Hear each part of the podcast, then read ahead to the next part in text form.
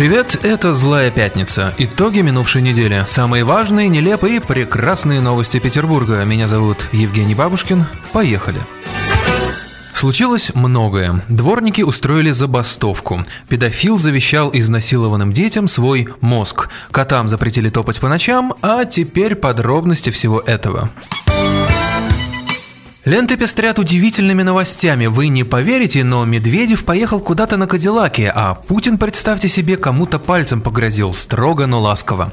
К черту их. Главное событие недели – в Петербурге забастовали дворники. Ребятам не платили два месяца и предложили убираться обратно в Узбекистан. Получали они копейки, 9 тысяч в месяц, но, сэкономив на дворниках, кто-то положил себе в карман миллион.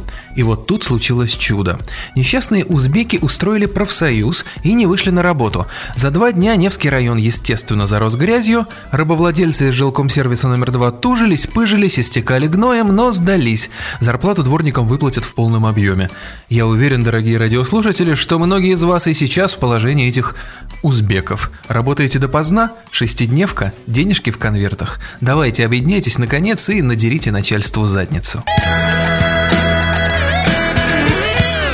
Тем временем наше политическое начальство занимается редкой фигней. Петербургские депутаты обсуждают поправку в закон о тишине.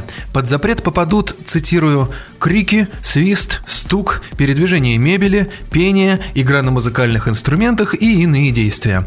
Кто-то уже предложил включить в список криминальных звуков ночной топот котов, в шутку разумеется, а кто-то громкие стоны и скрип кровати. Всерьез. Такое ощущение, что наши депутаты никогда не стонали и не скрипели. Как они тогда размножаются, уму непостижимо. Да лучше бы и не размножались вовсе, что придурков-то плодить.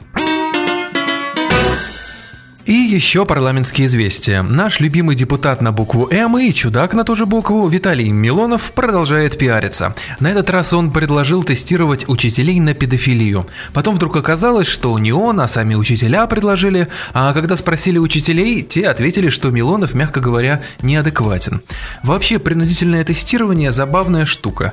Почему бы самих депутатов на что-нибудь не протестировать? На IQ хотя бы. Ниже сотки – молодец, настоящий парламентарий комментарий.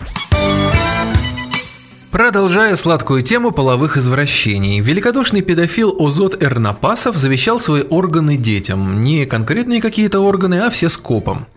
Сейчас он мотает пожизненное, а когда-то изобретательный был мужчинка. Заманил ребенка в квартиру, обещал показать светящийся меч, выключил свет, изнасиловал и убил. На суде говорил, что это не он, это голоса виноваты. А теперь пишет, что готов всего себя детям отдать. С рук ему все равно не скостят, и он это знает, так что парень, видимо, честно раскаялся. Молодец. Даже не хочется над ним посмеяться в этой связи, над ним уже судьба посмеялась.